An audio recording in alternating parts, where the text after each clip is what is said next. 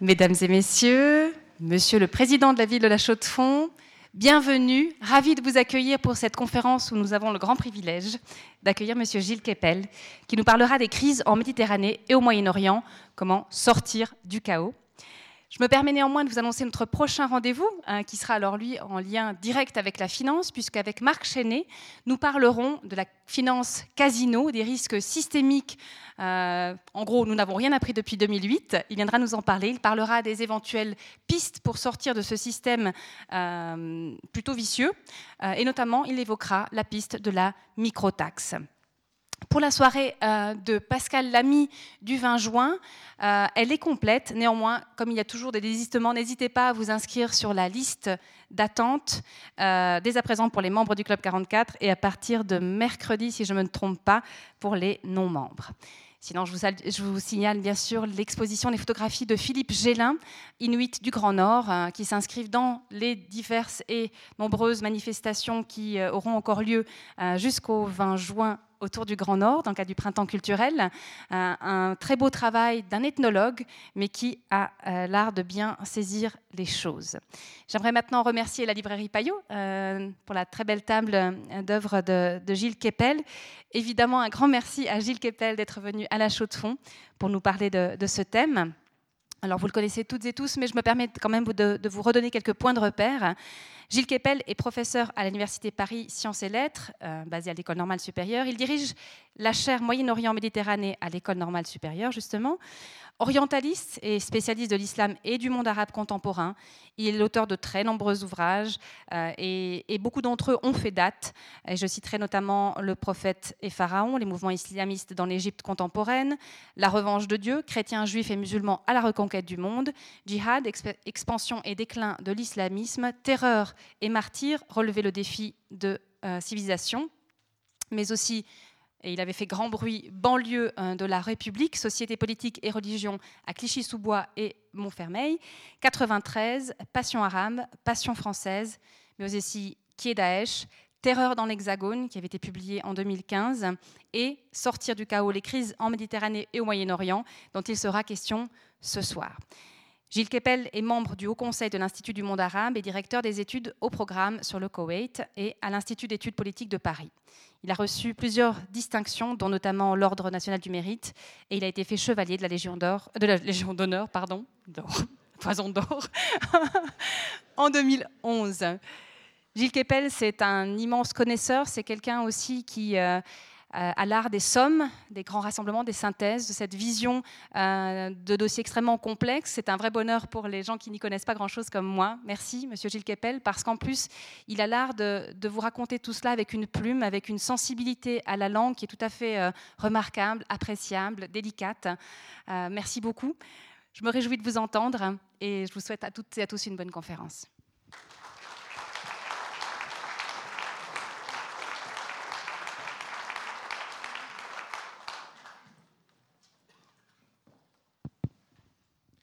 Merci beaucoup, euh, Marie-Thérèse. Merci de vos mots très, aimables.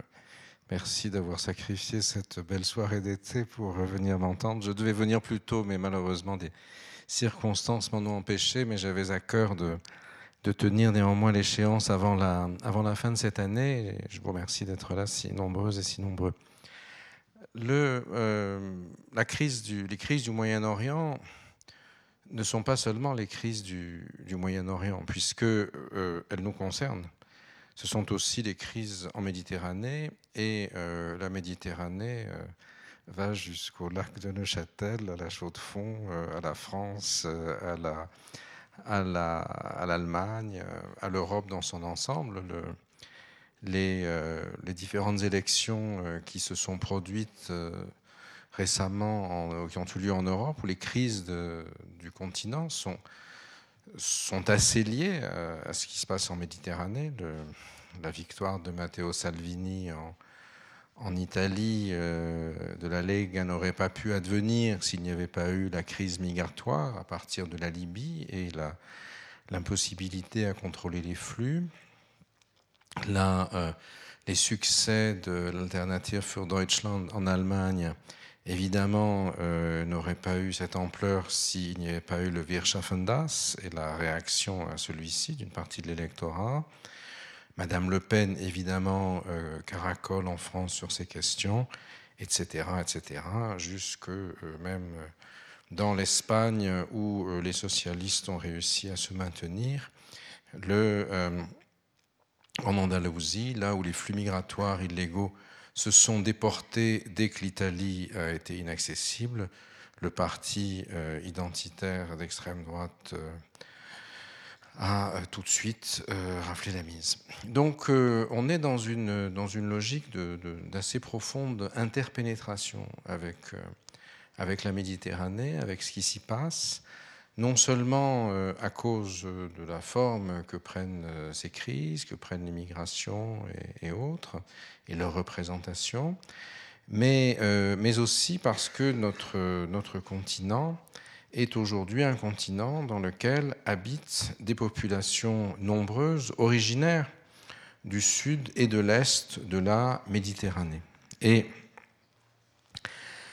euh, ces, populations donc, ont été prises dans un, processus euh, d'intégration euh, par le, travail, par l'éducation, par la langue, ont été également soumises à des flux contraires lorsque, à partir des années 70, quand on va commencer ce récit, l'augmentation du prix des hydrocarbures se traduit par un bouleversement du, du système économique européen, euh, par un chômage massif qui touche les moins diplômés et notamment les, immigrés, et va mettre en place des constructions identitaires nouvelles qui, au lieu de se référer au syndicalisme, au travail, etc., vont de plus en plus exacerber des dimensions identitaires qui s'articulent pour partie autour du religieux, mais qui s'articulent en miroir aussi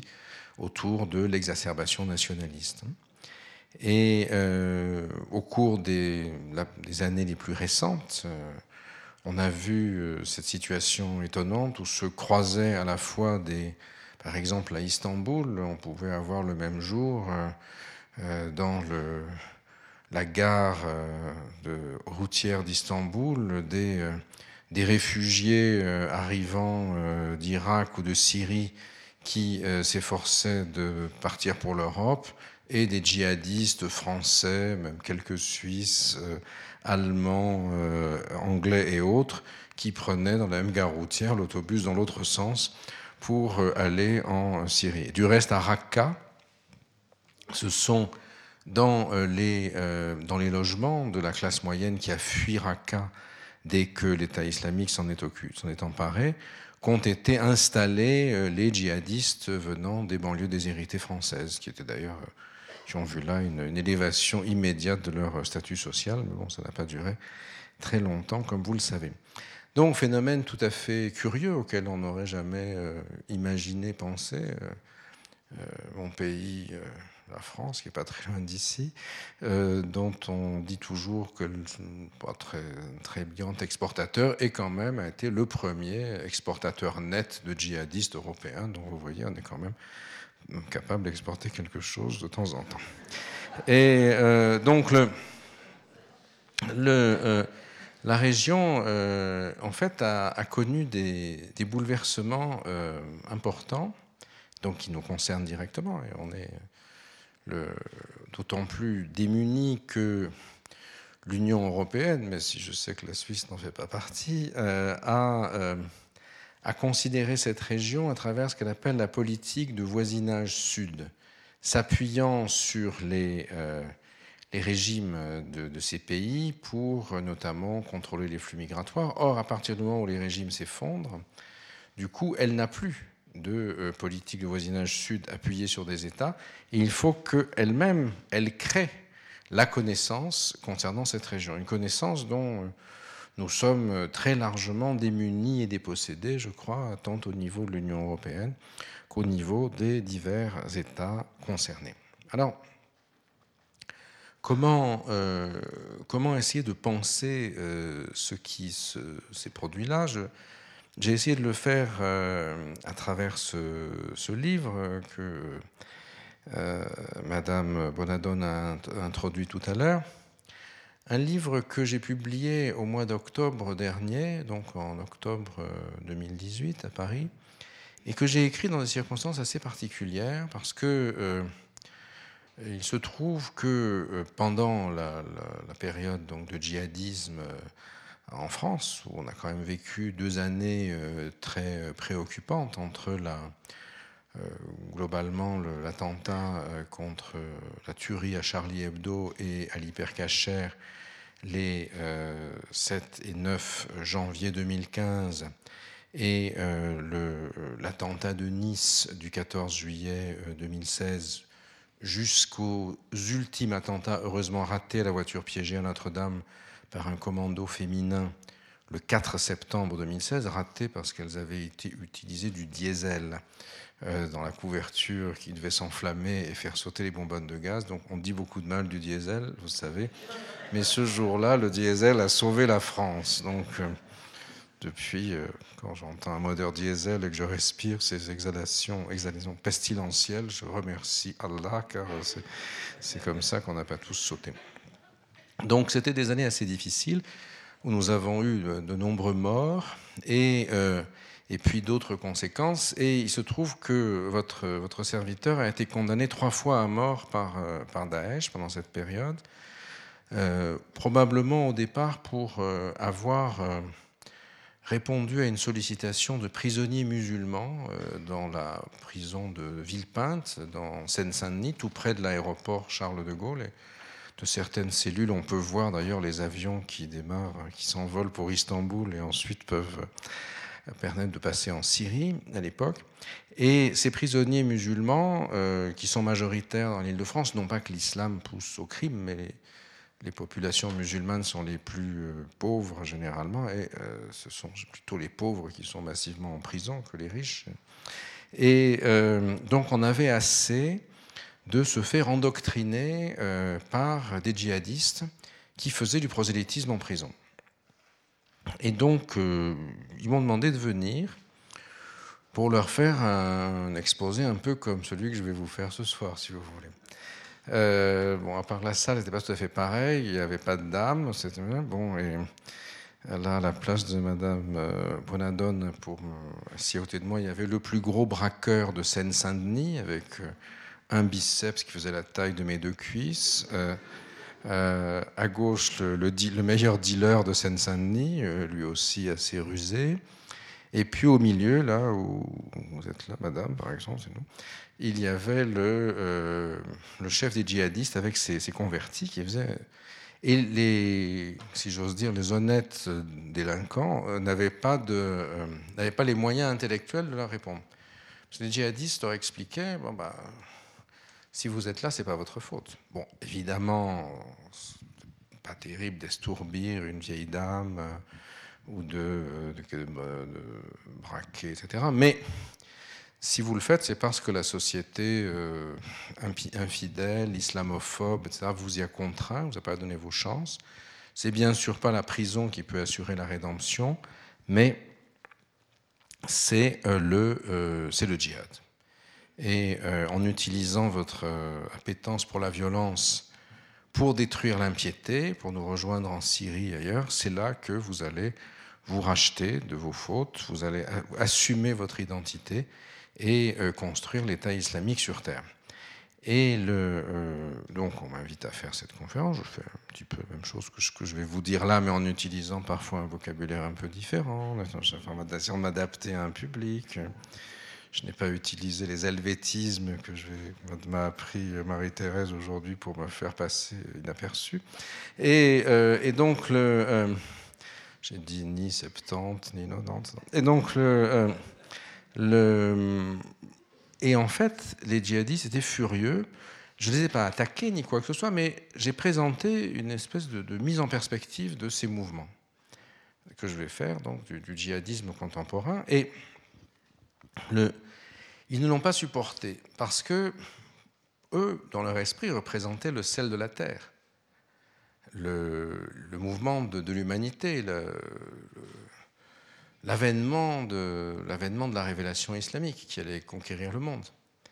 Et en écrire l'histoire, c'était les relativiser, c'était, leur, leur enlever leur, statut quasiment divin. Et ce que je disais était de ce fait-là blasphématoire et inacceptable. Donc ils ont commencé à m'attaquer. Enfin, bon, heureusement, j'étais protégé par le braqueur et le, le dealer, et euh, on impressionnait. Et donc, euh, au bout d'un moment, il y en a un qui s'est beaucoup énervé, et je, type d'origine maghrébine, et je lui ai répondu en arabe. Il n'a pas compris ce que je lui ai dit. Donc, je l'ai retraduit en français. Éclat de rire général partout chez les autres détenus, parce que du coup, il avait perdu, si vous voulez, son aura et qui lui ont dit Ouais, tu fais pas le canard devant Keppel, hein, ha, ha, bon. Et, non. et euh, évidemment, ça l'a rendu furieux. Et ce que j'ai euh, compris par la suite, parce que tout le monde a des téléphones, en prison, en France et ailleurs d'ailleurs, bien sûr. Mais, euh, bon, mais ces téléphones sont écoutés, enfin, tous les gens qui sont suspects. Et ce qu'on m'a expliqué, c'est qu'il avait appelé Raqqa en disant Keppel, Ado Allah, c'est-à-dire ennemi de Dieu, ennemi d'Allah. Et c'est par ce biais-là, et puis en plus par des, des campagnes hostiles euh, sur les sites euh, web et les réseaux sociaux islamo-gauchistes que finalement je me suis trouvé euh, condamné à mort lors de, l'un des massacres les plus horribles qui était l'assassinat à Magnanville dans les Yvelines d'un policier de son épouse et euh, le type qui a fait ça, donc qui s'est filmé en Facebook Live, on n'est déjà pas très beau, mais en Facebook Live en, en contre-plongée, c'est encore pire. Plus, il avait le rhume des foins, c'était au mois de juin, donc c'était vraiment catastrophique. C'est une scène horrible avec la femme qui baignait dans son sang, le petit garçon de 3 ans qui avait vu ça. Qu'est-ce que je vais faire de ce gosse et, et, il a dit Ouais, mes frères, moi je vais. Amdoula, je vais être un martyr, il faut que vous soyez des martyrs comme moi, la police va me tuer, mais il faut que vous soyez comme moi, il faut, que vous tuiez tous les infidèles, et d'abord les journalistes, et d'abord Gilles Kipel. Alors moi, je suis prêt à subir le martyr pour l'université, bien évidemment, mais comme journaliste, je trouve que, bon, j'ai rien contre les journalistes, hein, mais chacun son métier, et il n'y a pas de raison. Et, euh, et puis aussi d'autres journalistes, enfin des journalistes. Donc on s'est trouvé mis sous protection policière pendant un an et demi, enfin moi le plus long, parce que moi j'étais régulièrement recondamné alors que les autres on les avait oubliés. Et cette histoire a fini avec la chute de Raqqa. Et euh, c'est pas que j'avais peur de, de, cette affaire, bon j'étais protégé, la police s'occupait de moi, bon, c'était un peu lourd, mais bon. Mais euh, j'étais convaincu qu'ils allaient perdre, si vous voulez. Ça, c'était dans ma tête. Le corps, lui, pensait un peu différemment. Et euh, ça s'est traduit par des sciatiques absolument épouvantables. Ceux qui, celles qui ont une asiatique ici, j'espère, ont la commisération et achèteront plusieurs exemplaires de ce livre, écrit justement sous l'emprise de la sciatique. Ce que je ne pouvais rien faire que être couché, mettre un ordinateur sur mes, euh, jambes et écrire. C'est un livre que j'ai écrit d'une certaine manière euh, euh, d'un jet, presque sans note. Parce que c'est aussi, ces 40 années, c'est un peu l'histoire de ma vie, si tu voulais. C'est aussi, ça fait 40 ans que j'étudie ce phénomène que je voyage dans la région, que je, le fréquente, comme ça que j'ai rencontré Pierre Livre aussi, et euh, ici présent. Et donc, euh, c'était, euh, si vous voulez, c'est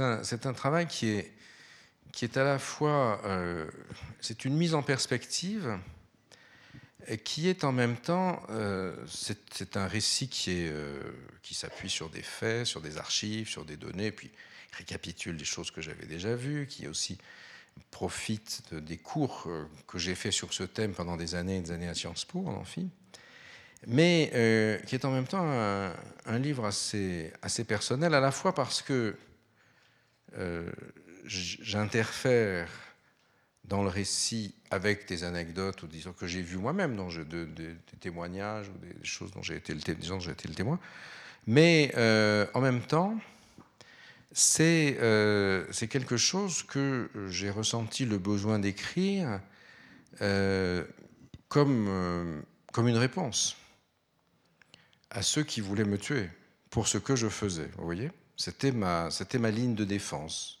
Moi, je ne sais pas me servir d'un pistolet, mais je sais me servir plus ou moins de l'ordinateur. Les vieux, les plus modernes, je ne sais pas. Et c'est donc c'est ça qui est qui lui donne peut-être sa dimension un peu un peu particulière.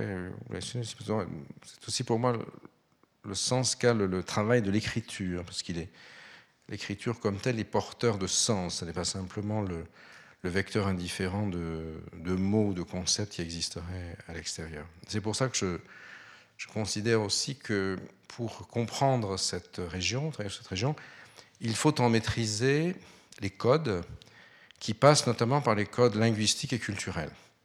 On n'est pas obligé de les connaître tous, mais il faut au moins en connaître un, si vous voulez. Et euh, l'un de nos, collègues qui explique que ça ne sert à rien de connaître l'arabe pour comprendre ce qui se passe en banlieue, par exemple, me semble être complètement à côté de la plaque.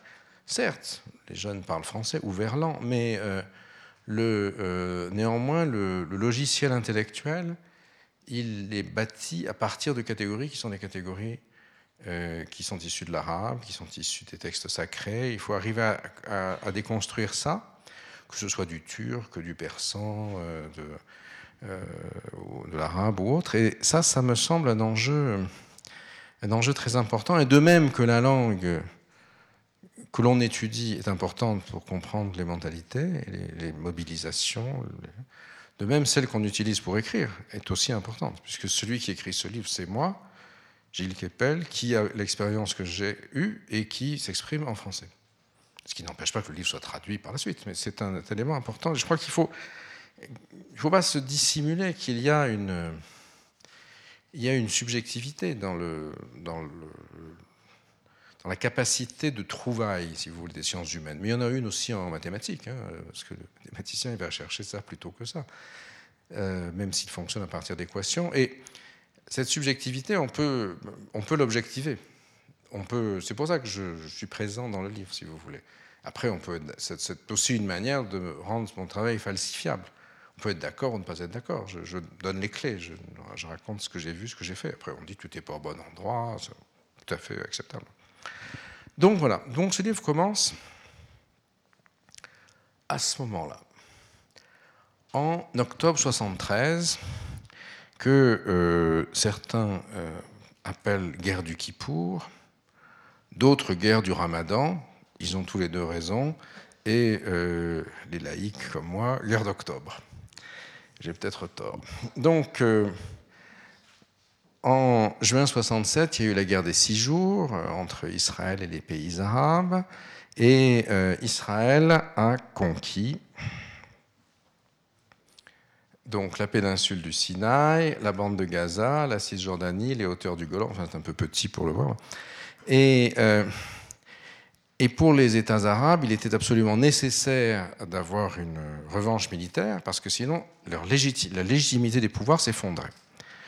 Donc en octobre 73, profitant du jeûne juif du Kippour, l'Égypte de Sadat et euh, la Syrie, qui est ici, prennent l'offensive. Et euh, Israël est en veille. Euh, et donc l'offensive euh, s'effectue, le canal de Suez est traversé par les armées égyptiennes, les armées syriennes arrivent sur le Golan, et Israël se ressaisit après son jeûne, les États-Unis font un énorme pont aérien, militaire, et quelques jours plus tard, l'armée israélienne repasse le canal de Suez, entre Suez qui est ici et, et le Caire et, euh, euh, et s'arrête. S'arrête soudain au kilomètre 101 sur la route euh, Suez-Le Caire, alors que Le Caire est ville ouverte. Pourquoi? Parce que les 16 et 17 octobre, à Koweït, ici, les, les États arabes producteurs de pétrole, à l'instigation du roi Faisal d'Arabie saoudite, se sont réunis et ont prononcé l'embargo sur les livraisons de pétrole aux pays qui euh, soutiennent Israël. Euh, du coup, il y a une raréfaction de l'offre, un maintien de la demande, les prix montent à toute allure et le marché, l'économie mondiale est totalement déstabilisée. Et ça a pour nous des conséquences paradoxales d'introduire par la suite les phénomènes de réorganisation, de chômage qui vont toucher en grande partie les travailleurs immigrés lesquels, du reste, vont construire une identité islamique qui n'existait quasiment pas avant en Europe, du fait de cette situation de marginalisation sociale. Et euh, dans la région, ça change complètement le rapport de force, puisque les pays les plus gros pays producteurs, donc euh, ceux de la péninsule arabique, l'Arabie saoudite, ce qu'on va appeler ensuite le, Conseil de coopération du Golfe, là où il y a des barils, euh, qui sont eux plutôt euh, liés aux États-Unis, qui sont, qui sont anti-israéliens, mais liés aux États-Unis, vont devenir les patrons de la région et vont jouer désormais un rôle très important à l'échelle mondiale. Jusqu'alors, le pétrole n'était pas une arme politique, et c'était le sens du pacte fondateur de l'inscription du Moyen-Orient dans le système du monde après Yalta. Vous savez, euh, Yalta, donc c'est euh, un peu plus haut, par là. Roosevelt arrive de Yalta le 14 février 1945, il passe par là, il paraît qu'il dit ah, Israël, c'est vraiment tout petit, on fait tout ça pour ça. Bon. Et puis, enfin, Israël, la Palestine. Euh, il, arrive là, il rencontre sur les lacs amers, du canal de Suez le roi Ibn Saoud d'Arabie Saoudite. C'est le 14 février, le jour de la Saint-Valentin, et euh, ben, ils se tiennent les propos qu'on se tient euh, d'ordinaire en ce jour-là. Amour toujours. Mon pétrole contre ta protection toujours. Ma protection contre ton pétrole. Amour. Et donc, c'est ça qui va, les États-Unis se substituent au Royaume-Uni, euh, qui est dans, en déréliction, pour protéger les pétroles saoudiens, d'autant plus que la guerre froide se prépare. L'URSS qui est ici a beaucoup de pétrole dans cette région, là, en Azerbaïdjan, etc., et en Sibérie aussi. Et donc il faut absolument maintenir euh, ces pétroles-là, ceux du Golfe Persique, sous contrôle occidental. L'Iran, à l'époque, est un allié d'Israël et des États-Unis a mené ensuite des opérations anticommunistes euh, au Dauphin, par exemple, pour le compte et la Turquie également, première armée de l'OTAN, forme là, si vous voulez, une espèce de un glacis qui empêche euh, l'URSS de descendre vers les mers chaudes. Donc, cette situation est bouleversée parce que les Arabes considèrent qu'à partir du moment saoudien, à partir du moment où le, les États-Unis font un pont aérien pour soutenir Israël, dans ce cas-là, ils ont rompu le pacte de la Saint-Valentin et euh, eux-mêmes ne sont plus tenus euh, de ne pas faire du pétrole une arme. Et ils en font une arme politique. Cette, euh, cette, montée en puissance de, cette partie-là de la région, au détriment des pays, disons, nationalistes, voire socialisants ou, ou autres, ou laïques, s'accompagne d'une islamisation très forte du discours politique. Les Saoudiens vont euh, diffuser partout, en utilisant justement leur puissance financière, une idéologie qu'on appelle le wahhabisme, du nom d'un prédicateur qui s'appelait Ibn Abdel Wahhab, qui euh, fonctionne à peu près au même moment que la Révolution française, ou salafisme, les deux termes sont à peu près équivalents, qui prône une rupture culturelle avec les mœurs et les valeurs des sociétés occidentales radicales. Une rupture culturelle qui, en contrepartie, soutient et se réclame de, euh, des dirigeants euh, religieux qui font appliquer la charia, dont les saoudiens sont le parangon. Ce wahhabisme ou salafisme s'est construit au départ sur la mise en œuvre du djihad, notamment pour que le régime saoudien s'empare de l'Arabie saoudite contre les autres tribus et établisse sa capitale à Riyad, mais soumet toute implication politique à la volonté des dirigeants saoudiens. Donc c'est quand même pas mal pour l'Arabie saoudite. Et ces gens étant financés partout en Égypte, en Syrie, en Algérie, etc., vont fournir aux Saoudiens une sorte d'assurance politique et expliquer, au fond, si les Saoudiens ont le pétrole, c'est parce que ce sont les meilleurs musulmans. Et c'est Dieu qui les a favorisés, c'est Allah pour cette raison-là. Tout se passe comme ça entre 73 et 79, et au fond, les États-Unis, pour une partie d'entre eux, ne sont pas particulièrement mécontents. Pourquoi?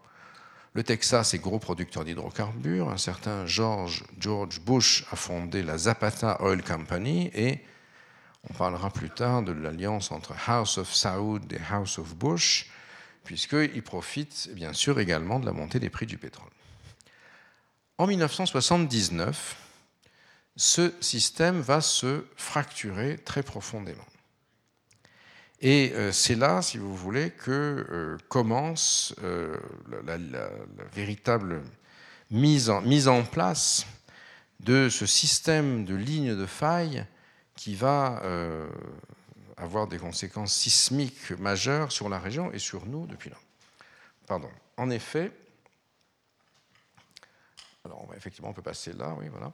Euh, dans ce pays, donc l'Iran, autrefois donc allié des États-Unis, il va y avoir, ah, je n'ai pas réussi, euh, c'est trop compliqué pour moi, voilà, une, euh, une, révolution, comme vous le savez, islamique, menée par l'ayatollah Khomeini, qui avait été exilé par le Shah d'Iran d'abord en Irak, puis ensuite il avait trouvé malin de l'envoyer à Paris chez Giscard d'Estaing, pensant que comme ça il serait loin de tout.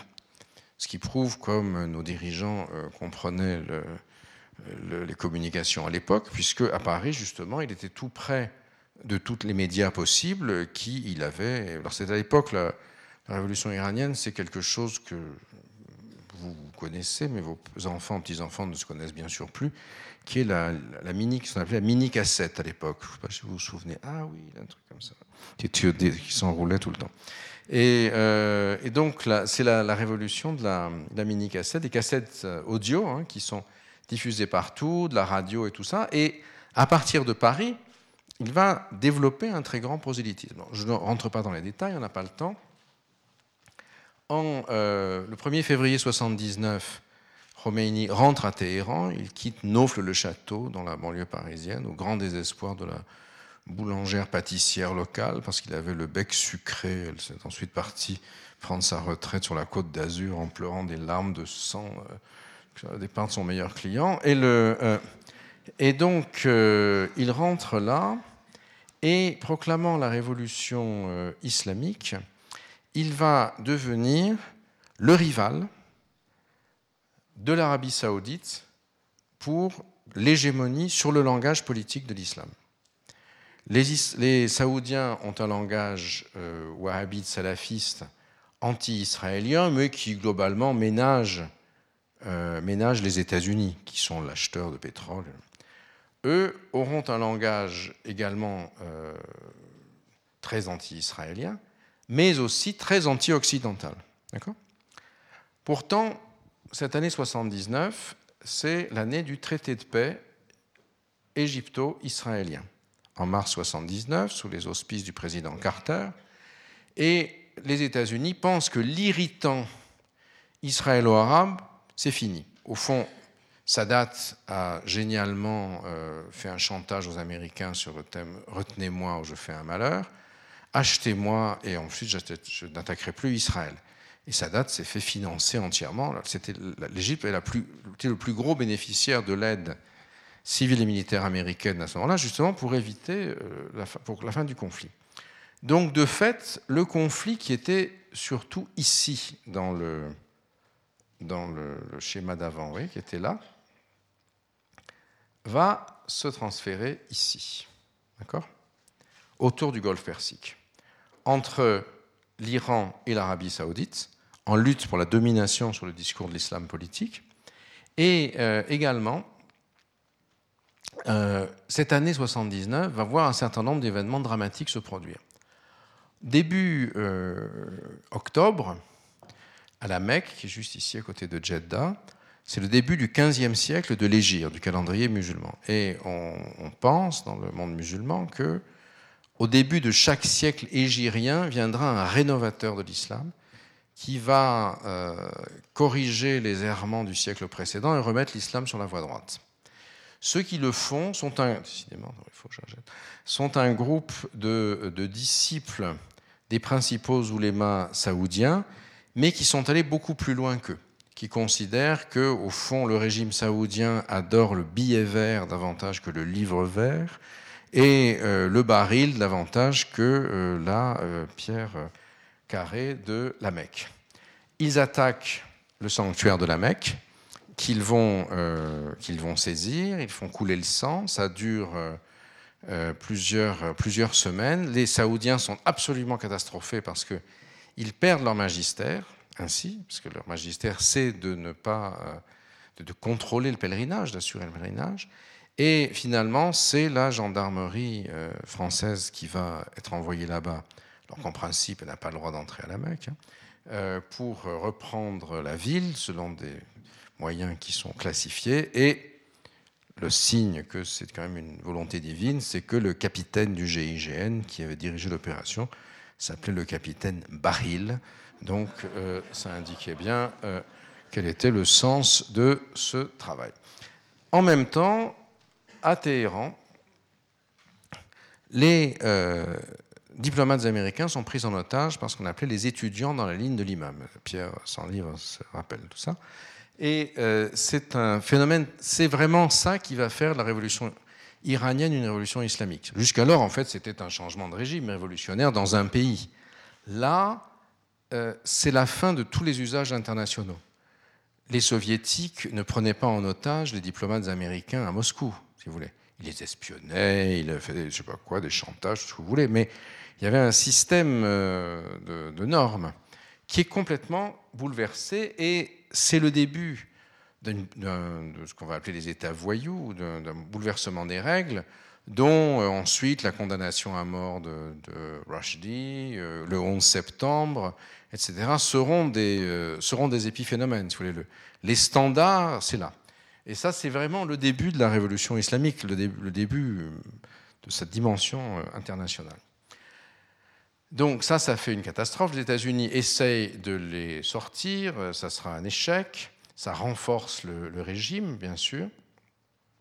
Et comme un, malheur n'arrive jamais seul, le, jour de Noël, donc le 25 décembre 1979, l'armée rouge envahit alors à l'époque, c'était encore comme ça, voilà, l'URSS, l'armée rouge envahit l'Afghanistan.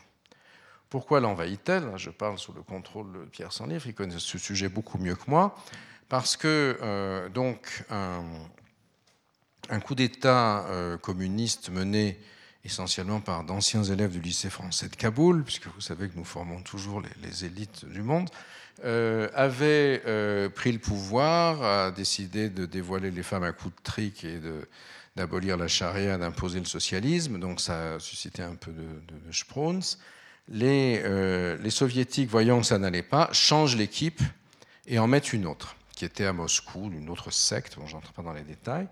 Mais ce faisant, ils envahissent l'Afghanistan. L'Afghanistan n'est pas inclus dans, dans Yalta, hein, euh, et, donc, c'est un peu comme un coup de Prague ou un coup de Budapest, si vous voulez. Simplement, c'est en dehors du pacte. Et les, États-Unis vont se sentir fondés à intervenir.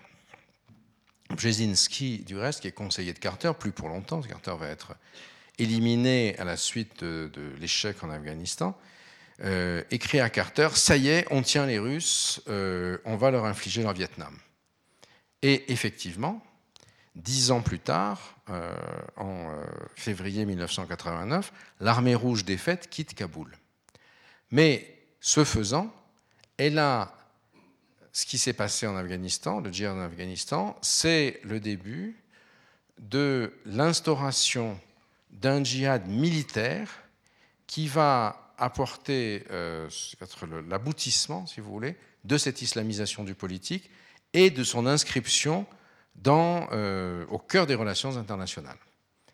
D'autant plus que, justement, c'est ce qui va permettre la chute de l'URSS. Alors, qu'est-ce que c'est que ce djihad en Afghanistan? Donc, qui se déroule de 1980 euh, à 1989 et qui est en parallèle avec autre chose, qui est la guerre Iran-Irak en septembre 80, Saddam Hussein, qui à l'époque est le grand allié de l'Occident, qui est l'ami en particulier d'un président français dont je ne suis pas autorisé, surtout à l'étranger, à vous dire le nom, mais qui rime avec Irak, justement.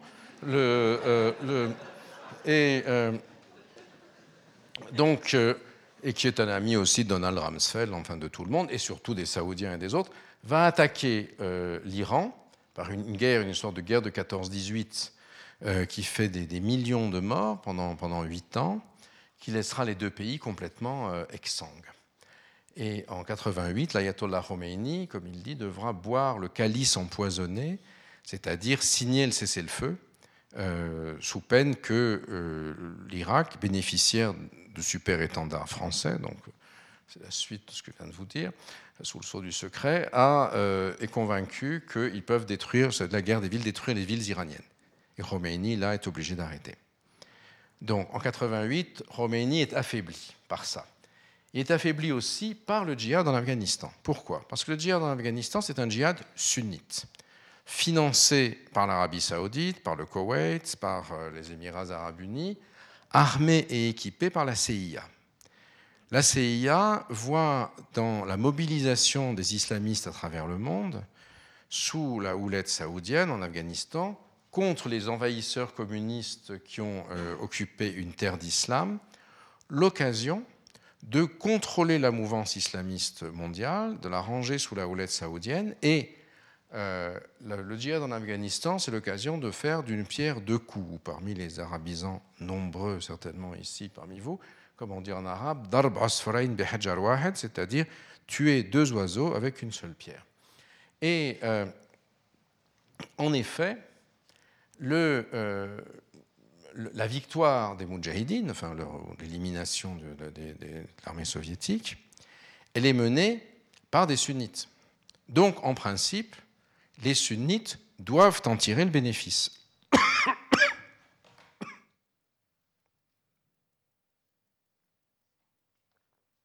par opposition à l'Iran.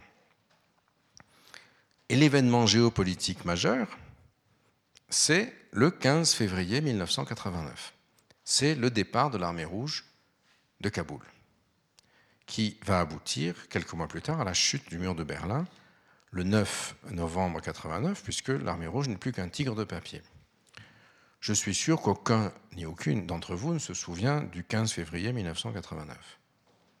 Moi-même, à l'époque, qui pourtant était déjà pubère, j'avais 34 ans, depuis pas très longtemps, euh, je suivais ces questions, je n'y ai pas prêté une grande attention. C'était relégué à la page 27 des journaux. Pourquoi?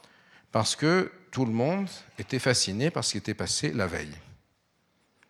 Donc avant le 15, c'est le 14 février. Donc qu'est-ce qui s'est passé le 14 février? La Saint-Valentin.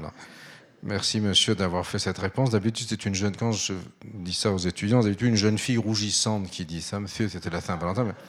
Je n'ose plus raconter cette histoire maintenant, parce que depuis MeToo, je vais me retrouver en prison. Mais le, pour harcèlement, je ne sais trop quoi. Et, euh, donc, euh, ma réponse, c'est oui, mademoiselle, ou monsieur en l'occurrence, difficilement être confondu avec une jeune fille. Le, euh, mais ce n'est pas la bonne réponse. La bonne réponse, c'est la fatwa. C'est la fatwa de Khomeini contre Salman Rushdie, qui, ce faisant, tire le tapis sous les pieds des sunnites. De quelle manière? Il apparaît, lui, comme celui qui a défendu l'islam offensé par ce roman abject qui euh, dit du mal du prophète, qu'il ridiculise, qui euh, fait de sa femme, euh, de ses femmes des prostituées dans une maison, dans un lupanar, etc., etc. Et si vous regardez la presse de l'époque, ça fait un scandale extraordinaire, un peu comme la prise d'otages de l'ambassade. Un ayatollah plus ou moins obscur en Iran condamne à mort un sujet de sa très gracieuse majesté britannique.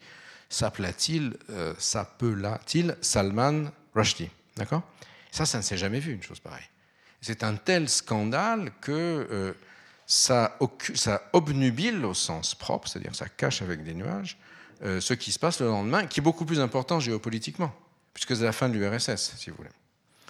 Et les, les chiites gagnent la bataille médiatique. C'est quelque chose qui est, rarement connu et compris. Ça, pourtant, je l'explique à longueur de conférence. Mais une anecdote peut-être pour vous distraire euh, dans cet exposé un peu terne. Euh, euh, l'année dernière, je me trouvais à l'université de Princeton à dîner à côté de Salman Rushdie. Vous me regardez un peu de haut, c'est pas quelqu'un qui est très, très sociable et très sympathique. Et puis je lui dis, ah bah, écoutez, j'ai lu votre livre Joseph Anton, qui est le récit de sa mise sous protection policière, qui était bien pire que la mienne. C'était la première, Euh, il y avait l'Iran, on ne sait pas trop ce que c'était. Puis il avait traité Maggie Thatcher avant de bitch, de whore, de whatever, harlot, comme vous voulez. Et donc, euh, bon, ça la gênait pas trop de serrer un peu le. Euh, et, sa, protection a été difficile. Enfin, les, flics anglais l'emmerdent. Moi, les miens étaient parfaits. Et bon, alors je, lui dis, moi, bien modestement, etc. Bon, semblant de s'intéresser à ce que je lui dis. Et puis je lui dis, au fait, est-ce que vous savez pourquoi vous avez été condamné à mort le 14 février? Il me répond genre, euh, what the fuck? Enfin, qu'est-ce que ça peut faire? What's the matter? Uh, What do I care? Et je lui dis, ben, vous savez que c'est parce que c'était, it was the day before the 15th. et euh, il regarde, il est, the frog is, the frog is crazy, right? Et, euh, et je lui dis, oui, parce que le lendemain, c'était le retrait soviétique d'Afghanistan. Comme ça, les, les, ce qui m'avait un peu chauffé vers son mépris, donc j'aurais pu dire ça plus doucement, mais Et le, on tirait le tapis. Et là, la c'est un peu comme les gars en prison. C'est le gars qui, est le centre du monde, puis je socialise son, aventure. Donc il me hait, il veut me tuer. Là, je dis à dis bon, en fait, vous avez été pris, non pas pour vous, mais pour occulter ce qui allait se passer le lendemain. ça, c'était totalement insupportable à entendre, ce que je peux comprendre assez bien d'une certaine manière. Bon, alors j'étais assis là, lui était là, et pendant le reste du repas, il a été la tête tournée de l'autre côté, et il ne m'a plus jamais adressé la parole. Je ne pense pas que euh, on sera copains pour le reste de notre vie, mais bon, les gens qui ont été condamnés par des fatwas sunnites et des fatwas chiites, de toute façon, ne peuvent pas s'entendre. Bref, donc, et on voit bien comment, euh, mon petit machin, donc vous voyez ce qui est en train de se mettre en place là aujourd'hui, c'est-à-dire la fracture sunnite-chiite, euh, va être quelque chose qui commence à être de plus en plus structurant au détriment de euh, l'opposition israélo-arabe prévalente. Hein, puisqu'en 79, donc, l'Égypte, le front israélo-égyptien devient nul. Après, la Jordanie va signer un traité de paix. Qui va reprendre le, flambeau de l'opposition à Israël D'autant plus que les États sunnites apparaissent comme ayant baissé leurs pantalons, si vous me pardon my French, comme on dit. Ben, c'est l'Iran. L'Iran qui, pour se protéger des possibilités d'être bombardé, même jusqu'à aujourd'hui, aujourd'hui, vous savez qu'au Qatar, euh, vous avez la plus grosse base américaine en dehors des États-Unis, à El où il y a 140 euh, chasseurs bombardiers américains. Il y a aujourd'hui d'ailleurs aussi le, porte-avions Abraham Lincoln qui est là dans le coin, qui regarde par ici. Et euh, si un matin Donald Trump se réveille et tweet, c'est un pléonasme, shoot, 140 avions lèvent et vitrifient Téhéran. Quelle est leur police d'assurance? C'est. On va passer dans le mauvais sens. Voilà, c'est ça. Partout là, en Syrie aujourd'hui, vous avez tout ça, c'est des bases aériennes euh, iraniennes, des points de lancement de missiles sur Israël. Et il en va de même. Il en va de même euh, à Gaza. Si, pour, quelle est la dissuasion de la terreur? Dont l'Iran use aujourd'hui, c'est que si jamais Trump pense à tweeter shoot, eux, ils tirent ici. Et ils peuvent tuer des centaines, des milliers d'Israéliens. Alors pendant ce temps-là, on tuera des dizaines de milliers d'Iraniens, mais dans leur représentation du monde, euh, les morts n'ont pas le même poids dans l'opinion publique américaine. Et Trump ne prendra jamais une décision pareille même en dépit de ces rodomontades. Oui. Et euh, là, récemment, pourquoi est-ce que l'Abraham Lincoln est arrivé ici et pourquoi est-ce qu'ils ont un peu haussé le ton aux États-Unis? L'Iran est aujourd'hui menacé euh, très difficilement les sanctions américaines prises depuis que Trump a déchiré le, le traité qui permettait à l'Iran de faire du commerce en échange de la fin de l'enrichissement de l'uranium. Et du coup, il y a un peu moins d'un mois, une batterie de missiles, vous avez peut-être, enfin, une pluie de missiles s'est abattue sur Israël à partir de la bande de Gaza. Et d'habitude, il y a ce qu'on appelle la bouclier antimissile israélien, l'Iron Dome, qui les arrête tous. Là, il y en a une dizaine qui sont passés et qui ont tué euh, une demi-douzaine d'Israéliens.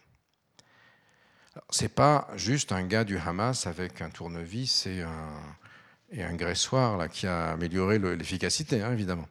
C'est que par les tunnels qui passent à travers l'Égypte, qui ferment les yeux, qui est corrompu, disons, qui comme ça fait monter le prix du tapis en disant je vais négocier entre les uns et les autres, des missiles de beaucoup plus haute qualité ont, été amenés à Gaza. Que, le, que, les systèmes militaires israéliens ne sont pas capables d'arrêter.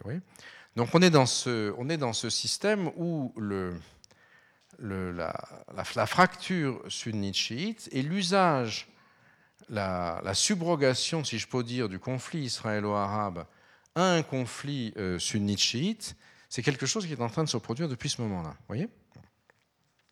Alors, revenons à notre récit linéaire. Donc, l'Afghanistan euh, est euh, libéré de l'URSS je passe sur les détails, mais ça vous demanderait à Pierre Sanlivre, il connaît ça mieux que moi, il vous expliquera. Et, le, euh, et puis ensuite, le, euh, un certain nombre de ceux qui étaient en Afghanistan, vous aviez deux types de personnes. Il y avait ce qu'on appelait les mujahidines. Alors c'est le mot arabe qui veut dire ou persan qui veut dire combattant du combattant du djihad et euh, qui désigne les Afghans qui sont qui ont pris les armes contre les Russes soviétiques, avec la CIA qui les aidait, qui ont fourni l'essentiel de l'opération militaire. Mais il y avait aussi d'autres personnes qu'on a appelées les djihadistes. C'est la première occurrence du terme, avec des collègues, on l'a inventé à ce moment-là, pour distinguer des indigènes, si vous voulez. C'était des légionnaires étrangers, des brigades internationales qui venaient d'Algérie, de, euh, il y avait quelques jeunes des banlieues françaises, pas beaucoup à l'époque, pardon, d'Égypte, d'Algérie, d'Arabie saoudite et autres, combattre pour défendre l'islam international. Avec l'appui d'ailleurs de la CIA, qui avait beaucoup recruté aux États-Unis. L'un de ces recruteurs, ensuite revenant, va faire euh, le, premier attentat du World Trade Center en 93, qui sera le moment symbolique de la rupture entre les djihadistes et la CIA. Jusqu'alors, ça va, vous voyez? J'appuie. Mais c'est 93, premier attentat du World Trade Center, c'est la rupture. Donc ces djihadistes quittent l'Afghanistan, où le boulot est fait, et reviennent dans leur pays, qui en Égypte, qui en Algérie. Ils en envoient un certain nombre en, Bosnie, c'est euh, pas vraiment des Bosniens qui n'avaient pas. Il y en a qui vont en Tchétchénie aussi. Et ils essayent de dupliquer le djihad afghan contre euh, pardon, contre Chadli Benjedid, contre Moubarak, etc. Ça ne marche pas. Ça ne marche pas Bon, parce que la CIA n'est pas là pour les appuyer, ils n'ont pas les missiles, les Stingers et l'armement, mais dans l'interprétation rétrospective, l'échec, contrairement à l'Afghanistan, des djihad algériens avec le grand massacre euh, de 97 de la population des environs d'Alger à Raïs et Ben Talha, dans les banlieues près de l'aéroport, par des groupes islamistes, djihadistes, extrémistes du GIA, dont on ignore le degré de manipulation par les services de renseignement militaire. Hein. Tout ça, ça va sonner le glas de ces djihad qui essayent de refaire l'Afghanistan. Et euh, ça va être l'objet d'une réflexion de la mouvance djihadiste internationale autour euh, d'un Saoudien qui s'appelle Ben Laden et de son euh, bras droit, son sous-slof, si j'ose dire, ou son Goebbels et son successeur, un médecin égyptien qui s'appelle Ayman Azawahiri.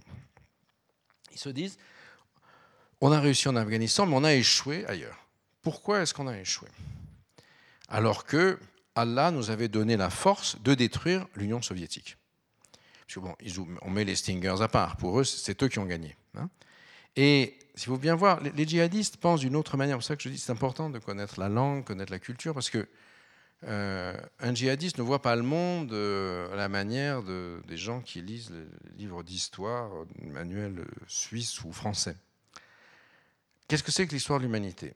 C'est la mise en œuvre de la révélation islamique, l'islamisation du monde. Pourquoi celle-ci ne s'est pas produite? Parce que les musulmans ont été trop tièdes et mondains pendant les 14 siècles écoulés. Il revient aux djihadistes, avant-garde, ou aux gars qui étaient en prison, euh, face à moi, avant-garde de l'Oumma, de poursuivre la saga du prophète, des compagnons du prophète. D'accord? En 636, euh, après Jésus-Christ, le euh, calife Omar détruit l'empire sassanide à la bataille de Ctésiphon et euh, va donc détruire l'une des, des, deux superpuissances du temps, l'empire sassanide. En fait, c'est comme l'Union soviétique aujourd'hui. Ensuite, ça prendra sept siècles, hein, ils vont se retourner contre Byzance, et les Byzances, c'est les États-Unis d'aujourd'hui. D'accord? De même que le prophète et ses successeurs ont détruit l'empire sassanide, de même, Allah a permis à Ben Laden et à ses amis de détruire l'empire soviétique. Et de même que, avec l'accélération du temps de l'époque postmoderne, beaucoup plus tard, l'empire byzantin sera détruit, de même, on va détruire les États-Unis et faire l'attaque contre New York et Washington. Donc, et ça, c'est pensé par Zawahiri et qu'il écrit dans un petit texte hein, qui paraît en ligne en 96, auquel personne ne fait attention, qui s'appelle Cavalier sous la bannière du prophète, euh, Forsan nabi en arabe. Il explique que si les djihadistes n'ont pas gagné, c'est parce qu'ils ont négligé la bataille médiatique. Et il faut gagner la bataille médiatique, il faut substituer la lutte contre l'ennemi lointain, c'est-à-dire l'Amérique, à la lutte contre l'ennemi proche, c'est-à-dire euh, Chadli Benjedid, Moubarak, tout le monde s'en fout, ça des Arabes tuent des Arabes, ça n'intéresse personne. Il faut faire comme les Iraniens. Et euh, ce sera la deuxième phase du djihadisme, à l'initiative d'Al-Qaïda, qui commence par des attentats contre des bateaux, contre les ambassades américaines au Kenya et en Somalie en 98, puis contre un, un destroyer américain qui euh, fait escale à Aden, et ça va être l'attentat du 11 septembre. L'attentat du 11 septembre qui euh, est perçu, ça fonctionne à énormément de niveaux. D'abord, la chose bien importante, c'est que ça crée un grand récit islamiste.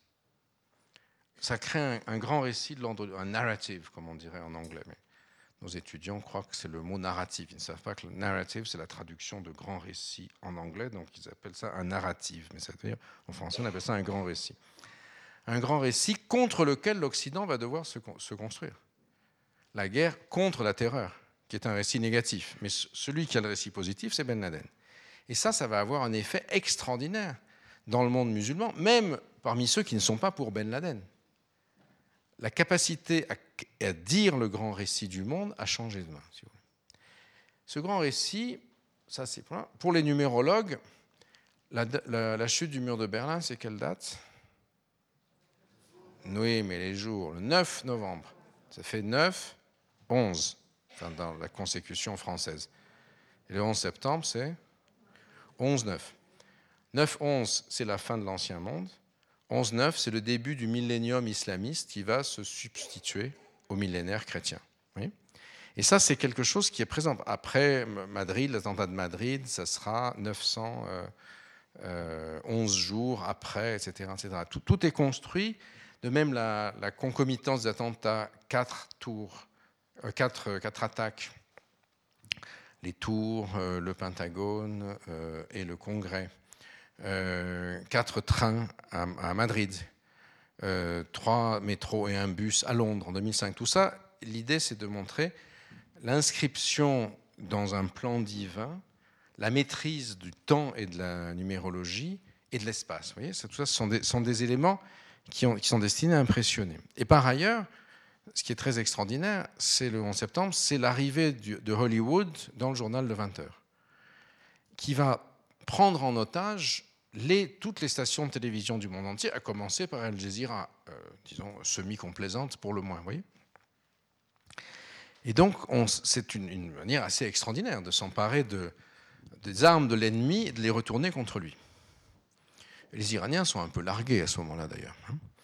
Et euh, cette attaque contre les États-Unis a pour objet de créer une provocation, de faire en sorte que les États-Unis reviennent en Afghanistan et s'y enlisent à leur tour. De fait, les États-Unis ne s'enliseront pas en Afghanistan parce que George W. Bush, c'est pas ça qui l'intéresse. Et autant qu'on sache maintenant, tout n'est pas complètement déclassifié, mais les forces américaines ont la capacité, savent où est Ben Laden, ont la capacité de l'arrêter. Ce n'est pas ça qui les intéresse.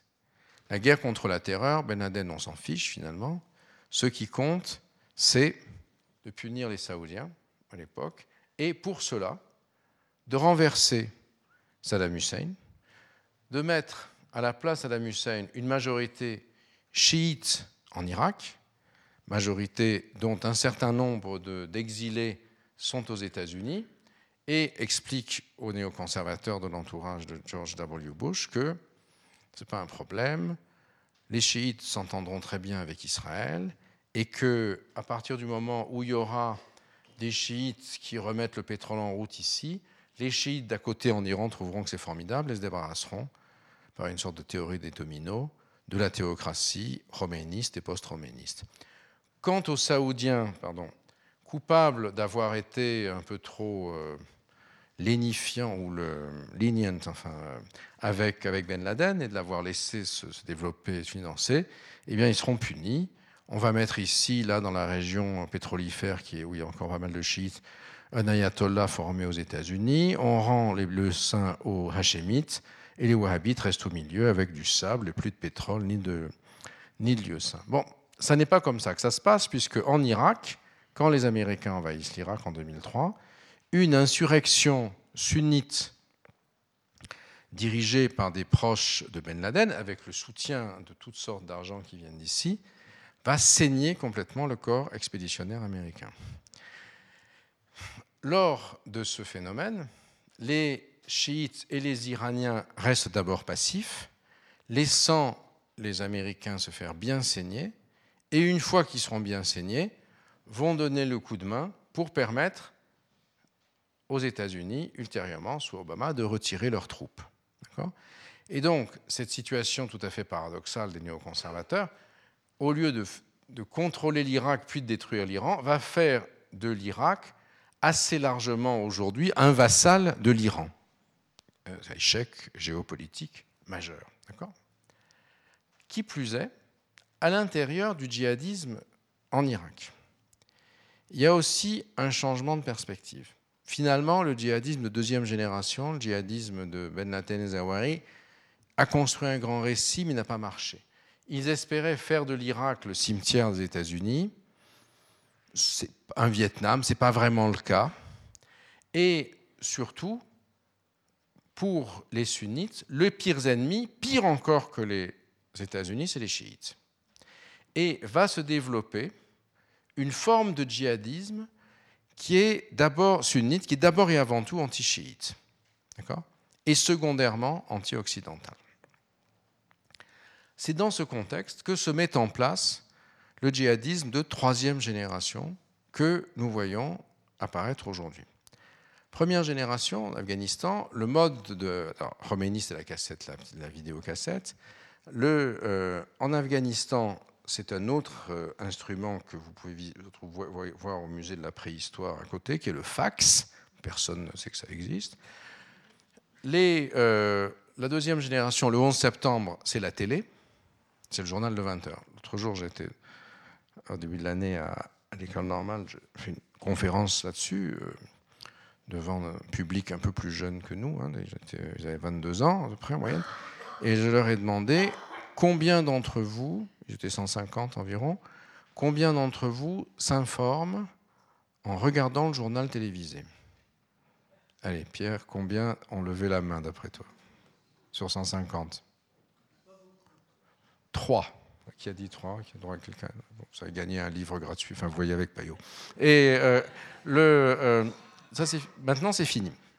Ce djihadisme troisième génération, il va fonctionner grâce à la transformation très profonde des réseaux sociaux, grâce à non plus la construction d'un djihadisme lointain contre les États-Unis, qui sont vraiment trop loin, mais un, djihadisme de moyenne proximité en s'appuyant sur les euh, quartiers salafisés en Europe, en France et ailleurs, dont je vous ai parlé au début de cet exposé, qui peuvent traverser la Méditerranée dans des charters à 50 euros en basse saison ou 80 euros en haute saison, et créer des allers-retours, aller se former sur les zones de combat.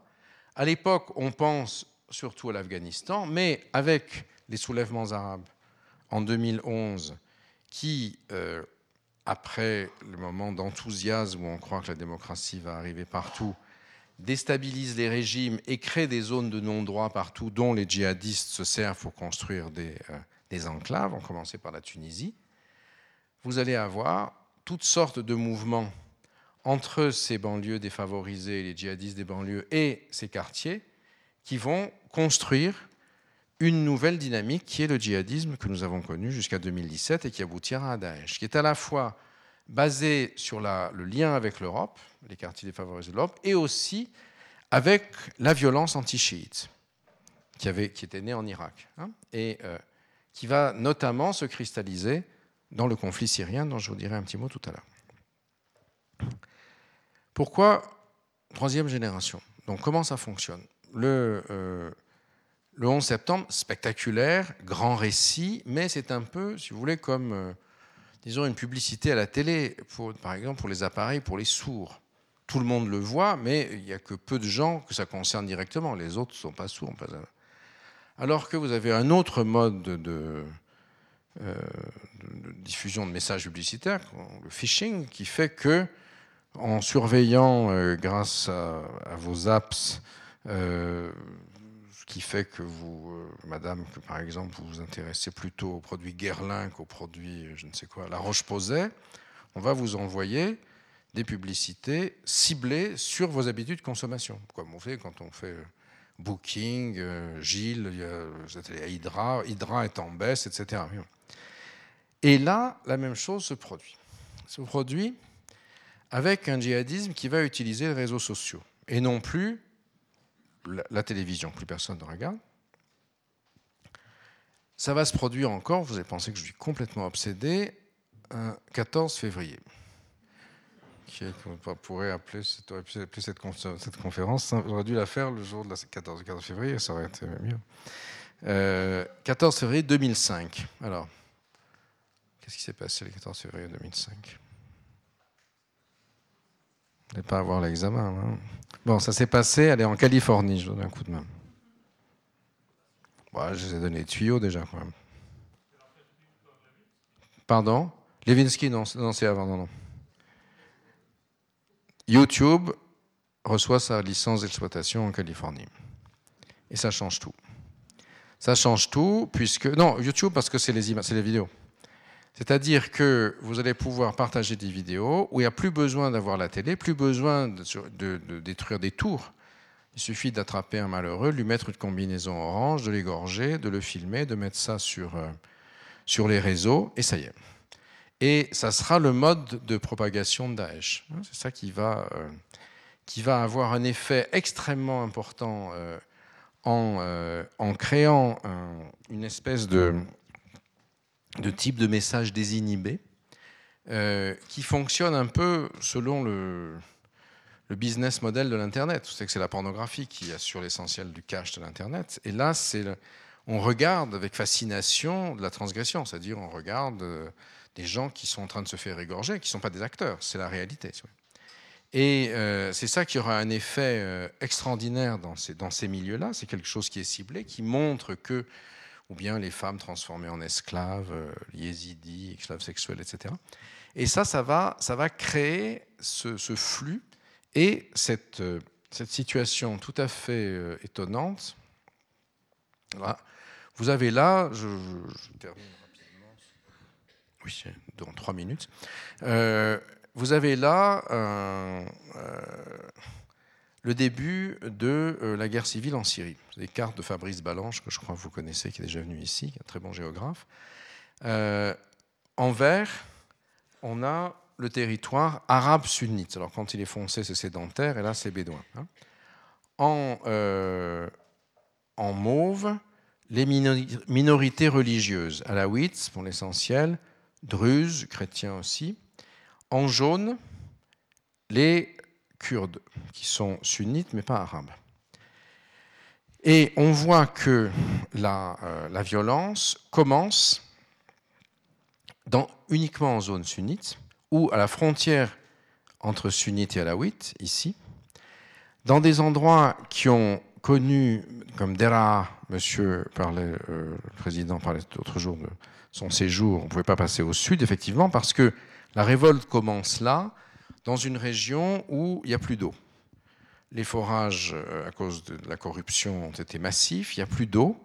On ne peut plus travailler au Liban à ce moment-là. La sécheresse, le réchauffement global qui fait partie des problèmes de la région, a amené énormément de gens chassés d'ici par, il y a aussi problème. Là, ça a fait monter les choses. Il y a un incident euh, et des massacres, et les choses vont commencer ici. Donc, ce sont les zones en fait sunnites dans lesquelles la, euh, révolte est la plus forte contre le régime alawite. D'accord? Régime alawite assimilé au, euh, chiisme.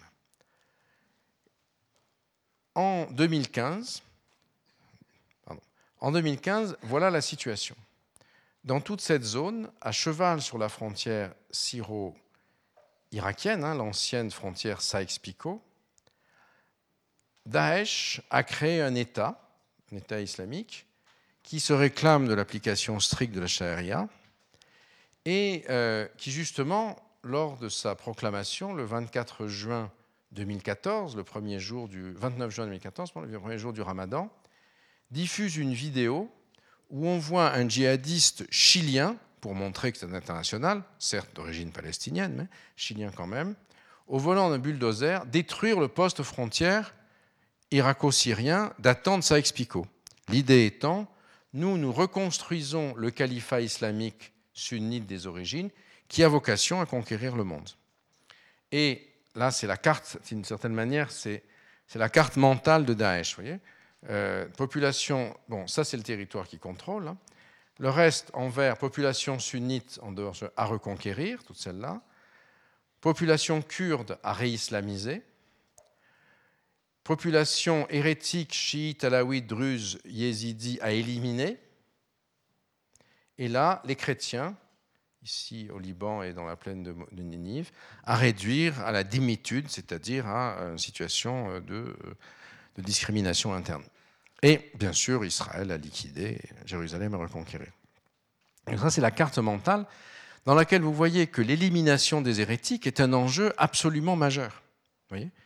Qui euh, accompagne la lutte contre l'Occident, mais Zawahiri dit il vaut mieux tuer euh,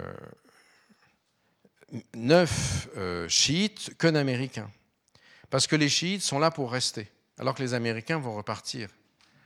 Et cette, cette conflictualité, néanmoins, se traduit à travers les, envois de djihadistes vers l'Occident, se traduit par les attentats qui se produisent en 2015. En Europe en particulier, j'en parlais au début, euh, Charlie Hebdo, Bataclan, etc. Et de ce fait, le régime syrien, qui finalement, sinon a encouragé, du moins a laissé faire Daesh. Daesh est venu d'Irak principalement, je n'ai pas le temps de, raconter en détail dans le livre, vous le dire maintenant, vient d'ici à partir des sunnites irakiens qui ont lutté contre les chiites et les américains. Et le gouvernement de Damas, à l'été 2011, quand il voit que ça commence à mal tourner, ouvre les prisons et lâche tous les plus méchants, les plus djihadistes, virulents, et les laisse dans la nature. Ils vont rejoindre les, les, les, maquis. Et dans les maquis, un peu comme en Algérie, le GIA contre l'AIS, à l'instigation d'ailleurs des mêmes conseillers russes, hein, c'est le manuel de contre-insurrection soviétique puis russe, vont commencer d'abord à excommunier les autres et à faire la guerre entre eux. Du reste, le régime syrien, qui a une aviation, ne bombarde pas les champs de pétrole de Daesh et même paye les salaires des fonctionnaires dans les territoires conquis par Daesh en 2015, la situation est devenue telle que, Obama à l'époque, les Occidentaux, les Russes et les Iraniens signent un traité le 14 juillet 2015 à Vienne, qui s'appelle le JCPOA, je sais ce que ça veut dire, enfin qui permet à l'Iran en échange de l'arrêt de l'enrichissement d'uranium, de faire du commerce, d'acheter des avions, etc., pour créer un front antiterroriste global contre Daesh. Les Russes, à ce moment-là, arrivent ici à Hmeimin avec 40 euh, avions, et tout le monde lutte contre la terreur, à part que ce n'est pas la même. Les Russes commencent par bombarder toute la région qui est ici, toutes les milices qui sont là, et vont finalement chasser les rebelles et permettre à Bachar al-Assad de reconstituer son territoire, en gros sous le territoire de Bachar al-Assad. Les Occidentaux, eux, se concentrant, après que Mossoul est tombé, se concentrant sur la chute de Raqqa. Et cette zone, aujourd'hui, étant en dehors du contrôle russo-iranien, est contrôlée par les milices kurdes de Syrie, des YPG, qui ont joué un rôle extrêmement important à la base pour détruire l'État islamique à Raqqa et, vous l'avez vu tout récemment, cette zone-là à Barouz pour réduire le dernier bastion de l'État islamique et faire des dizaines de milliers de prisonniers dans les camps aujourd'hui. Vous savez qu'il y a tout un débat euh, en Europe. Qu'est-ce qu'on fait des, euh, des, gens qui sont là, des djihadistes qui sont là? Alors, quand, avant de réduire Barouz, ou, alors curieusement, ça qui est intéressant aussi, c'est que les, les gens de Daesh, euh, par rapport à Al-Qaïda, euh, et je parle en terre protestante, donc je serai, je pense, compris, c'est un peu comme la différenciation entre prémillénariste et postmillénariste dans le protestantisme. C'est-à-dire que Al-Qaïda travaille pour euh, construire l'État de Dieu sur terre, le royaume de Dieu sur terre, le royaume d'Allah sur terre. Mais ils ne l'ont pas encore construit. Daesh l'a fait. Ils sont postmillénaristes. Ils l'ont construit.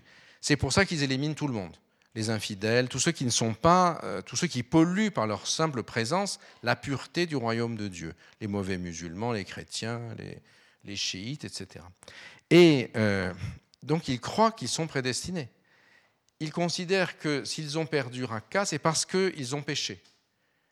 Parce qu'il y a des choses qui, et Dieu les a punis parce qu'ils ont péché. Et du coup, il y en a 30 000 quand même, plus de 30 000, qui vont aller se réfugier dans cette espèce. Là, il n'y a rien à faire, c'est un trou à rats il n'y a aucune, euh, aucune ressource militaire ni quoi que ce soit. Ils sont là parce qu'ils attendent que Allah leur vienne en aide, si vous voulez. Et euh, avant, cette, avant Barouz, vous vous souvenez, Trump un jour, un matin, tweet, donc pléonasme, We're going to get out of Syria very, very soon. Panique à bord. Les Kurdes ont arrêté un certain nombre de djihadistes déjà. Donc on commence à dire, bon, on va les juger, les opinions publiques européennes n'aiment pas trop, et Erdogan masse ses troupes à la frontière en disant, je ne veux plus de ces Kurdes armés ici, qui donnent leurs armes aux Kurdes du PKK et euh, qui attaquent les Turcs. Et les Kurdes du YPG, très astucieusement, donc, vont se charger d'achever ça.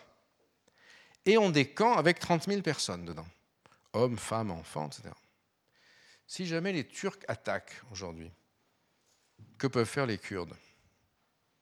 Ben, Ils laissent, ils ouvrent les camps. Ils ouvrent les camps, donc il y a 30 000 djihadistes dans la nature qui peuvent revenir. Euh, ils s'arrêteront à Neuchâtel, hein, ils ne viendront pas à la Chaux-de-Fonds, mais au moins, pour certains d'entre vous habitent à Neuchâtel ou à Lausanne. Donc, euh, ou à Besançon, de l'autre côté de la frontière. Donc, euh, ils, ont, un levier extraordinaire là.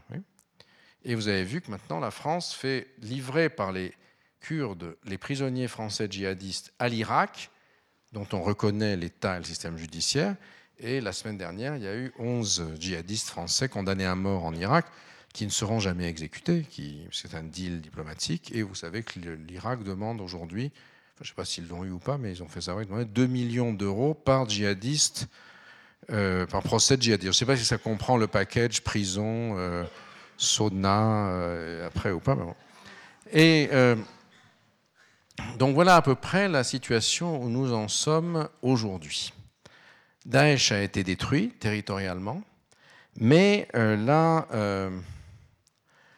mais la, situation, si vous voulez, c'est à la fois donc ce conflit sunnite chiite que j'ai mentionné, mais c'est aussi un conflit intra-sunnite, dont je ne vous dis qu'un petit mot, vous avez d'un côté les pays qui sont opposés aux frères musulmans, l'Arabie saoudite, les Émirats, l'Égypte, la Jordanie et dans une certaine mesure le Koweït, et de l'autre les pays qui soutiennent les frères musulmans, la Turquie et le Qatar, qui sont en concurrence pour l'hégémonie sur le monde sunnite.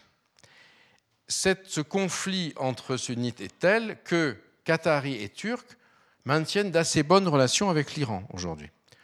Ne serait-ce que parce que Qatar et l'Iran partagent le plus gros champ, gazier du monde, qui est ici, à part que le Qatar peut l'exploiter, alors que l'Iran n'a rien. Si vous aviez un verre d'eau, là, avec deux pailles, une c'est le Qatar qui, pompe, ça descend, et l'autre, l'Iran, une paille bouchée. Donc, évidemment, ça se traduit par un deal qataro-iranien, le Qatar donnant un peu d'argent, euh, enfin un peu beaucoup, à l'Iran par ce biais-là. Et donc vous avez aujourd'hui une très grande zone de tension ici. Voyez, où euh, le, le, Qatar est l'objet d'un blocus par l'Arabie saoudite et les Émirats, avec comme objectif que le Qatar ne puisse pas gagner la bataille du soft power qui serait pour eux leur capacité à organiser la Coupe du monde de football de 2022. Vous avez vu ce que Poutine a fait de grandes opérations de relations publiques. Ben, c'est comme les réseaux sociaux, si vous voulez. Et euh, à tel point que les Saoudiens creusent, parce que c'est une péninsule, le Catalan, on voit mal, enfin, oui, sont en train de creuser un énorme canal ici, qui a pour but d'isoler au sens propre, c'est-à-dire de transformer en île la péninsule, la péninsule qatari. Donc euh, on, a cette, euh, on a cette situation qui prévaut aujourd'hui, avec donc là ces flux qui se sont en partie taris du fait de mesures policières, du fait d'arrangements avec les États de la région, mais avec un djihadisme qui a été défait militairement en Syrie et en Irak, qui aujourd'hui représente euh, une masse de gens dans les camps en Syrie et plusieurs centaines de personnes dans les prisons européennes, mais qui ne sont, euh, si vous voulez, qui ont euh, le sentiment qu'ils ont échoué dans leur mode opératoire, mais qui n'en ont pas pour autant renoncé à leur idéologie, et qui sont à la recherche aujourd'hui justement d'une manière de, manière de refaire les choses, de recommencer. D'où l'importance de, de continuer à étudier ce type de, phénomène. Et euh, dans une dizaine de jours, là, j'ai un de mes étudiants qui soutient sa thèse euh, qui s'appelle euh, Les territoires du djihad français, quartier, prison, Syrie. Il a interviewé 80 djihadistes en prison. Il a leur âge, il parle arabe, il n'est pas aussi visible que moi. Donc, et ils lui ont beaucoup parlé. Et ils sont à la recherche du mode opératoire les prisons sont un lieu formidable pour faire ça. C'est un incubateur. C'est le, j'ose pas dire c'est l'ENA du djihad, puisque vous savez qu'on va supprimer l'ENA. Disons, c'est l'école normale supérieure du djihad. Bon, peut-être mieux d'ailleurs que Et euh, c'est le Sciences Po du djihad. Et donc le, euh, le, la question aujourd'hui pour nous, c'est d'arriver à, je crois, à, à, continuer à comprendre comment fonctionne ce système, quels sont les logiciels? Alors, je vais m'arrêter là, mais dans, dans le livre, entre autres, j'essaie de trouver un certain nombre de, pistes, en particulier à partir du Levant, puisque cette, phase que je vous ai décrite, elle commence en 73 avec la hausse du prix du pétrole et des Saoudiens qui font les prix du pétrole.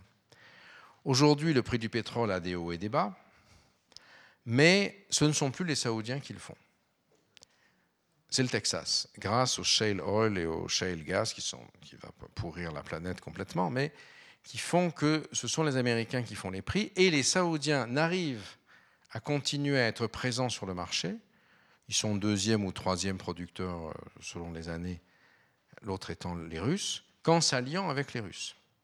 Ce qui crée une dynamique complètement différente au Moyen-Orient, puisque vous avez aujourd'hui deux États Israël et l'Arabie saoudite, traditionnellement très anti-soviétique, qui aujourd'hui ont des relations très bonnes avec les États-Unis, mais d'autant meilleures qu'ils ont aussi de très bonnes relations avec Moscou, et qu'ils peuvent ainsi se servir de leur relation avec Moscou pour obtenir davantage des États-Unis. Bibi Netanyahou va 8-10 fois par an à Moscou ou à Sochi. Les Saoudiens passent leur temps euh, en, Russie également. Et tout ça est en train de créer une dynamique qui fait que la région levantine, c'est-à-dire entre Syrie, euh, Liban euh, et probablement dans un à terme Israël, il faut voir aussi de ce que va devenir l'Israël post-Netanyahou, si les, ses ennuis continuent, comme c'est probable, est une région qui devrait à terme arriver à entrer dans une logique de déconflictisation, si ce mot existe. On n'y est pas encore. Les Russes ne peuvent pas rester en Syrie comme tel. C'est eux qui assurent l'essentiel aujourd'hui. Euh, Poutine était officier du KGB euh, en 1989. À l'époque de la chute, il était à Dresde. Il a dû revenir à toute allure dans un HLM de Saint-Pétersbourg. Il n'a pas envie que ça recommence. Et ils sont arrivés en Afghanistan la fleur au fusil, ils sont repartis, comme on dit en banlieue chez moi, une main devant, une main derrière. Et là, euh, en, Syrie, ils sont arrivés. Ça leur coûte de plus en plus cher. Ils souhaitent, et le, budget euh, russe, c'est pas énorme, c'est l'équivalent de euh, l'Italie ou de l'Espagne, ça dépend du prix des années, du prix du pétrole, pour 140 millions d'habitants. Donc, euh, ils souhaitent aujourd'hui faire un deal avec les Européens pour l'avenir de la Syrie. Ce sur quoi ils s'opposent partiellement au projet iranien, qui, lui, veut conserver, comme je dis tout à l'heure, la Syrie comme une rampe de lancement de, euh, missiles pour tirer sur le Golan et sur Israël. Donc c'est un petit peu ça la négociation qui est en train de se jouer aujourd'hui dans la, dans la région. Dans un contexte où la baisse tendancielle des prix du pétrole et surtout la capacité de faire les prix en dehors de l'Arabie saoudite et de la région est en train d'introduire des changements de fond. Voilà à peu près, si vous voulez, le, le tableau global sur les, sur les 40 dernières années que je voulais vous faire. J'ai introduit un certain nombre de, lignes d'intellection, de lignes de force. On peut être d'accord ou ne pas d'accord, en trouver d'autres que celle-ci, je ne, je ne prétends pas à l'exclusivité ni à l'exhaustivité de ce que j'ai dit. Mais euh, ce sont les éléments qui, à mon sens, pour moi en tout cas, sont les plus pertinents pour comprendre l'évolution des choses. Maintenant, euh, il y a d'autres facteurs que je n'ai pas eu le temps de, décrire derrière vous. Mais euh, voilà, c'était l'essentiel de ce que je voulais vous, dire. Et je vois maintenant que Marie-Thérèse s'approche avec son micro. Il ne me reste qu'à vous remercier pour m'avoir écouté dans un silence que je n'ose pas qualifier de religieux, surtout dans cette ville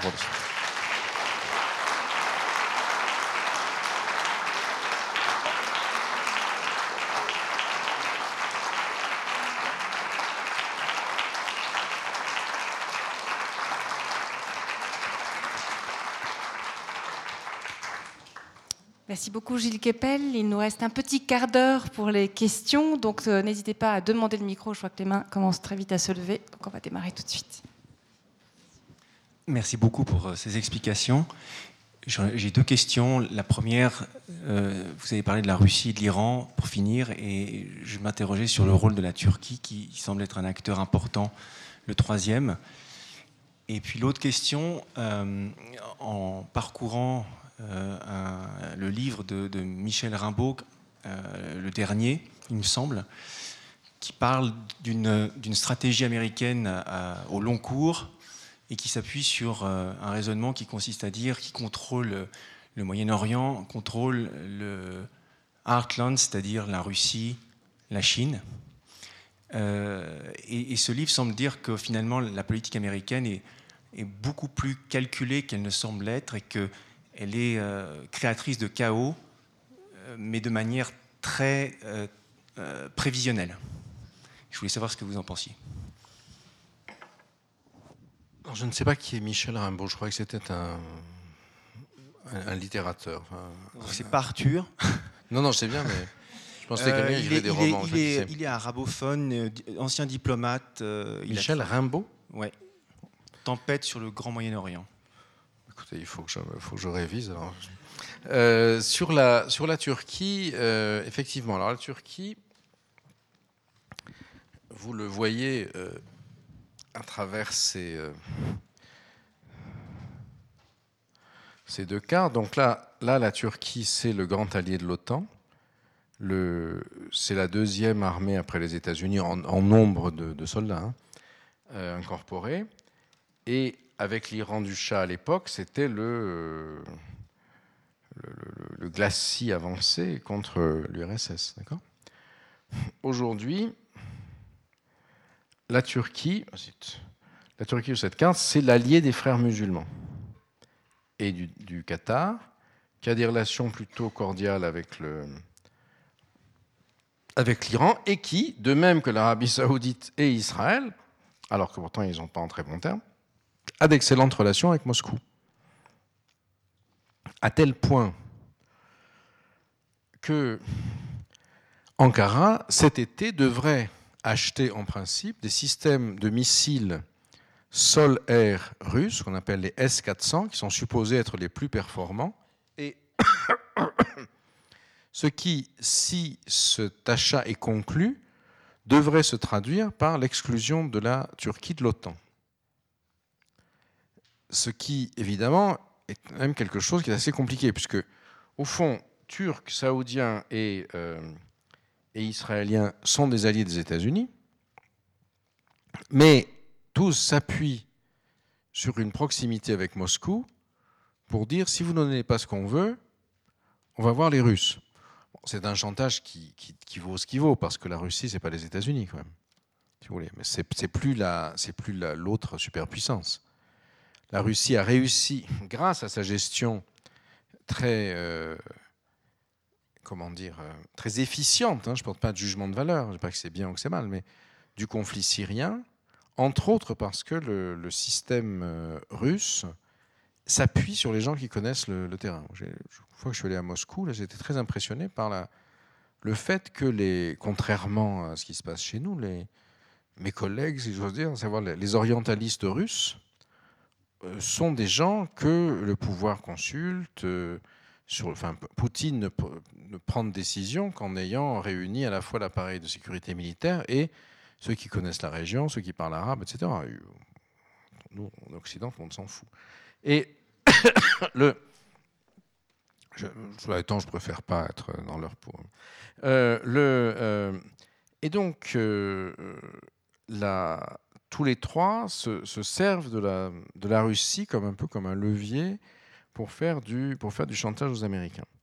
Donc la Turquie, pourquoi dans cette situation? Parce que quand euh, Erdogan a manqué d'être renversé par un putsch en juillet 2016, il a incriminé un prédicateur qui est à la tête d'une espèce d'opus de, dei ou de franc-maçonnerie, si vous voulez, euh, islamique qui s'appelle le, mouvement Gulen, de, son nom, euh, Fethullah Gulen, qu'il avait aidé à prendre le pouvoir, il à casser les élites laïques et qui ensuite s'est réfugié aux États-Unis, euh, Erdogan a accusé les États-Unis de l'avoir euh,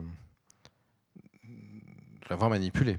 Il pensait que c'était eux qui étaient derrière euh, le coup, à tel point d'ailleurs qu'ils ont arrêté un prédicateur protestant américain en, Turquie, pensant qu'ils pouvaient échanger le prédicateur protestant contre Gulen.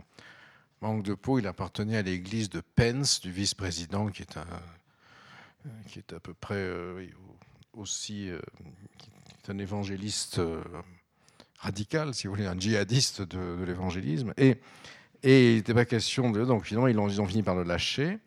Mais, le, mais là, la situation pour, pour la Turquie va être assez difficile, d'autant plus que la, situation intérieure n'est pas très bonne. Le, Erdogan a perdu les élections municipales dans les grandes villes.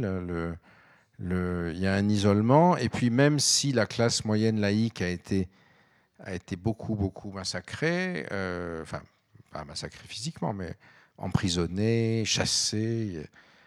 moi, tous mes collègues turcs à l'université ont perdu leur poste. Et un certain nombre d'entre eux leur passeport, n'ont plus le droit de voyager. Et ceux qui sont à l'étranger, ils restent, ils ne peuvent pas rentrer en Turquie. Des procès leur sont préparés, qui sont faits. Hein. Donc tout cela rend quand même la situation assez instable dans un pays qui dépend quand même très largement, contrairement aux autres, de sa classe moyenne entrepreneuriale. Il n'y a pas de pétrole en Turquie. Alors, il y a des entrepreneurs dits islamiques qui ont, euh, qui ont construit un, système de pouvoir, mais, euh, mais euh, à mon sens, les, tensions aujourd'hui intérieures en Turquie sont très très fortes. Vous avez deux pays qui sont sous, sous grave tension, Turquie euh, et, l'Iran à cause de la difficulté économique. Alors, en même temps, la relation irano-russe, donc je l'ai dit en Syrie, ils ne sont pas du tout sur la même ligne. En, euh, néanmoins, la capacité de l'Iran à servir de nuisance face à la politique américaine dans la région, c'est quelque chose qui fait les affaires de Moscou. De même que tout le monde a intérêt à, aider l'adversaire d'un ami, si vous voulez, parce que comme ça, on négocie mieux avec lui. Sur la question, euh, pardon, sur la question syrienne, Erdogan voulait liquider les Kurdes. La plupart des, dirigeants kurdes, enfin ceux qui ont, disons, mon âge, les vieux, euh, ont fait une grande partie de leurs études à l'université Patrice Lumumba à Moscou, ont été formés par le KGB ils ont encore plein de copains euh, euh, là où il fait froid. Euh, et au fond, de bonnes relations turco-russes sont encore meilleures si dans la babouche turque, il y a un petit caillou kurde. Comme ça, ils dansent mieux comme les Russes le souhaitent. Donc, c'est une relation qui s'est complexifiée. On n'est plus dans la logique des blocs, là, où on avait Israël face aux Arabes, euh, l'URSS qui soutient euh, un bloc et euh, les États-Unis qui en soutiennent un autre. Aujourd'hui, vous avez des, vous fragmentations beaucoup plus grandes. Alors, est-ce que les États-Unis volent le chaos? Donc, je ne sais pas qui est Michel Rimbaud. enfin, objectivement, que je ne sache pas qui c'est, pour quelqu'un qui écrit comme ça, c'est inquiétant pour lui, à mon avis. Hein. mais, euh, et donc, tel que vous le présentez, j'ai un peu l'impression qu'il y, a une petite pensée complotiste là derrière, mais bon, euh, dont je me méfie beaucoup. Que les, je ne sais pas si on, peut penser que les États-Unis ont une politique cohérente et à très long terme d'introduire délibérément le chaos au Moyen-Orient, euh, parce que c'est géographiquement entre la, Russie et la, Chine. Vous savez, la relation euh, russo-américaine est aussi extrêmement complexe. Euh, que je sache, Poutine a plutôt favorisé l'élection de Trump. Euh, et donc, et, le, et, Trump d'ailleurs n'a pas particulièrement d'animosité envers Poutine. Donc, le, on est dans, un, dans, une, situation peut-être un, peu plus, complexe et euh, moi, je me méfie un peu, des, si vous voulez, des, des grandes théories globales. A priori, je suis prudent. Mais n'ayant pas lu le livre que vous mentionnez, je ne peux pas dire. Merci. On a une autre question, remarque ici. Oui, s'il vous plaît, vous avez justement dit au départ de votre exposé euh, l'importance des relations, des, des, conséquences des événements dans cette région du monde sur l'Europe. Après, vous n'avez plus parlé de l'Europe. Est-ce que les Européens sont totalement hors jeu? Non, pas tant que ça, en fait, parce que, euh, regardez, un,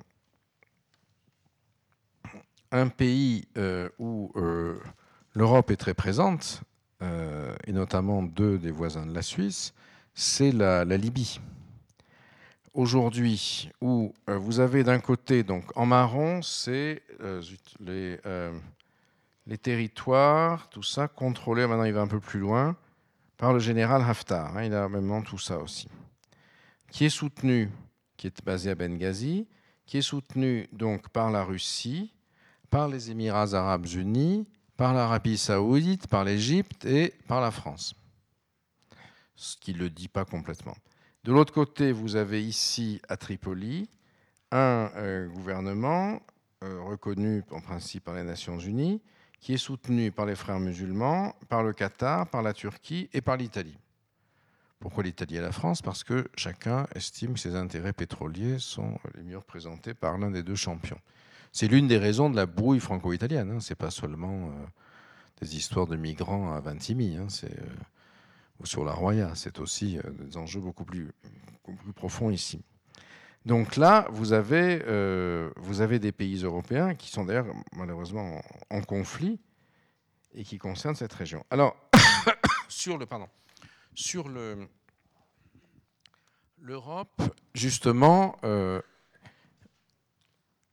les Russes attendent d'elle euh, qu'elle, euh, qu'elle joue un rôle pour la reconstruction du Levant et pour l'avenir de la Syrie.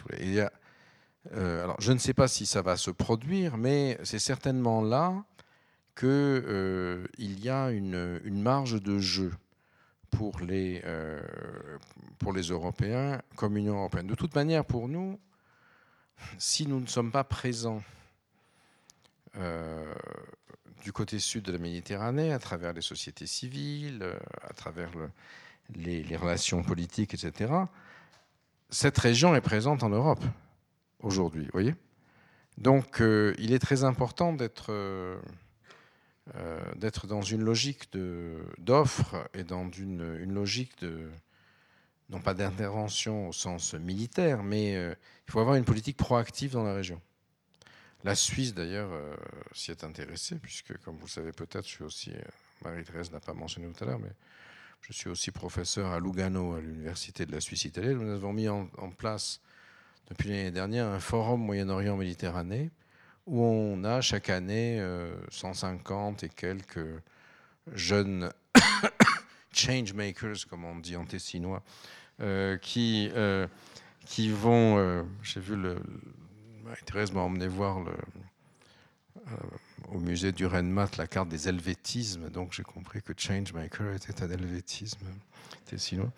Et euh, depuis l'Iran jusqu'au Maroc, pour essayer de, construire justement des relations avec la jeunesse du Sud. Toutes ces choses-là sont des éléments qui peuvent vous sembler dérisoires par rapport à l'ampleur des enjeux. Mais c'est ainsi que les choses se reconstruisent. Par exemple pour l'Algérie, notre incapacité à construire le lien avec l'Algérie pose aujourd'hui des, problèmes parce qu'il faut, penser, essayer d'anticiper ce qui va se produire en Algérie. Donc je ne pense pas qu'elle soit, hors jeu, mais il me semble qu'elle n'a pas été capable de construire les éléments de sa politique. Pour l'Union européenne, en tout cas, il faut passer au-delà de la, euh, euh, politique euh, de voisinage sud. Et ce sera certainement l'une des tâches de la nouvelle commission qui va se mettre en place après ces élections.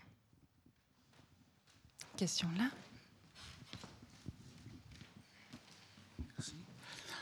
Comment entrevoyez-vous l'avenir des djihadistes français, sachant que je pense la France possède le plus grand nombre d'aspirants djihadistes au niveau de l'échelle européenne?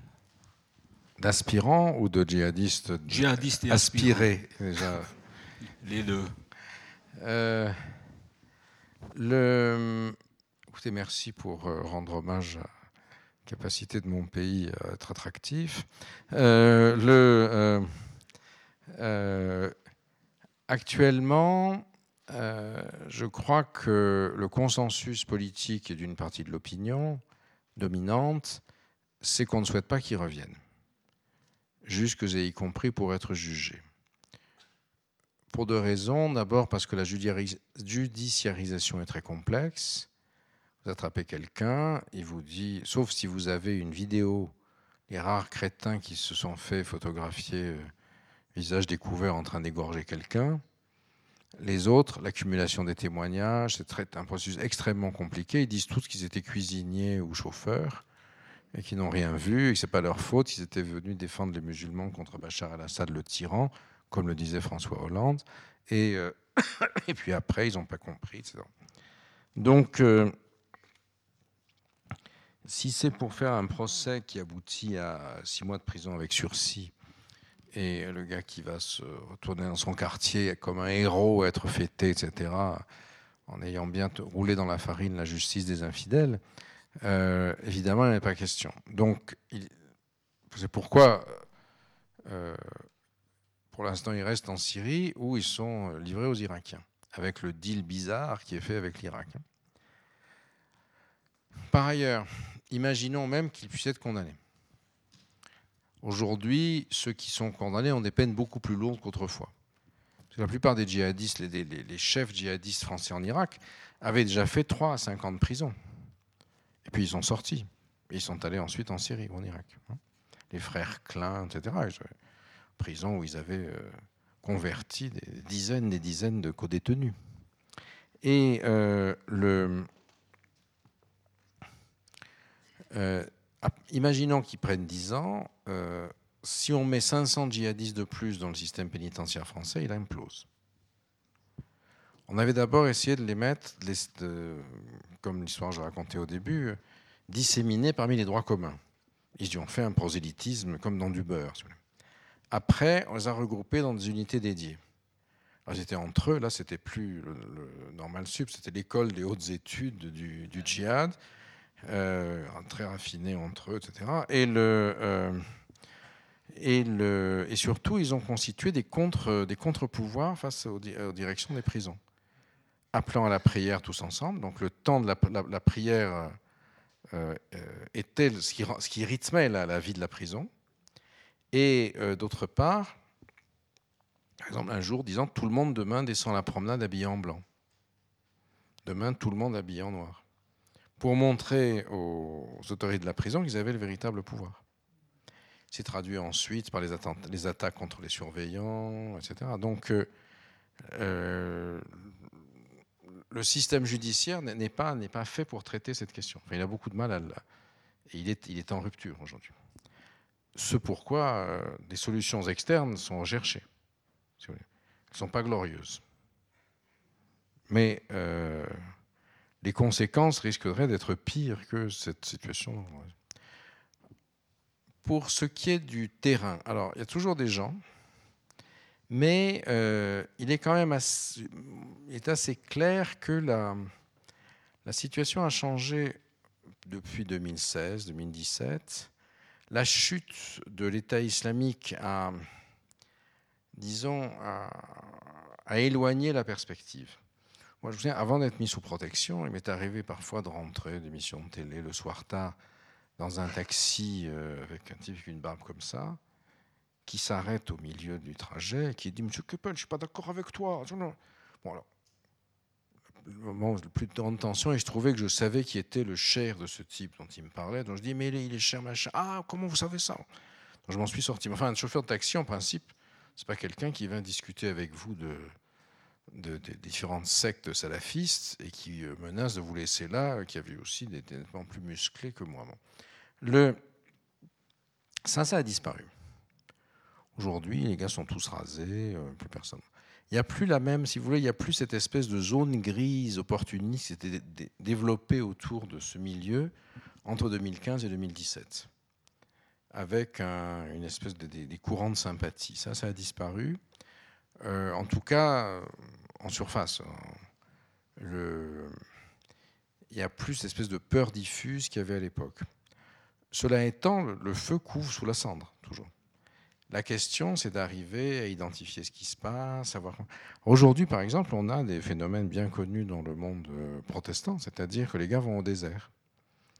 Le secret des euh, phalanstères salafo-djihadistes dans le monde rural, profitant de la désertification des campagnes vous pouvez acheter des dizaines d'hectares pour rien aujourd'hui. Et des corps de ferme énormes euh, que après, bon, bah, avec une main-d'œuvre qui coûte rien, de sympathisants, vous pouvez retaper, oui. Et vous avez un peu comme Cities on the Hill, un peu comme le désert où allaient les protestants dans les Cévennes, oui. Et toutes choses égales par ailleurs, hein, bien sûr. Donc ça, c'est un phénomène qui est, qui est en train aujourd'hui de se, de développer, qui est, qui est l'objet de, recherche et d'intérêt, évidemment. Mais euh, euh, je crois qu'il y, a une tendance du monde politique à, oublier tout ce qui s'est passé. Tout, Alors, tout le monde s'est focalisé sur les gilets jaunes cette année, comme si les djihadistes n'existaient plus. Ils sont là toujours, si vous voulez. Mais ils ont, ils ont plutôt travaillé en souterrain parce que les autres occupaient le devant du, panier. On va prendre une dernière question ici. Merci. Il y a quelque chose de, de spécial parmi tout ça, qui l'est pas mal d'ailleurs, c'est la situation de l'Iran on dirait que les pays occidentaux sont incapables de vouloir payer le pétrole qu'ils achètent autrement qu'en dollars. Par exemple, c'est comme si la France, entre autres, s'interdisait de le payer en euros.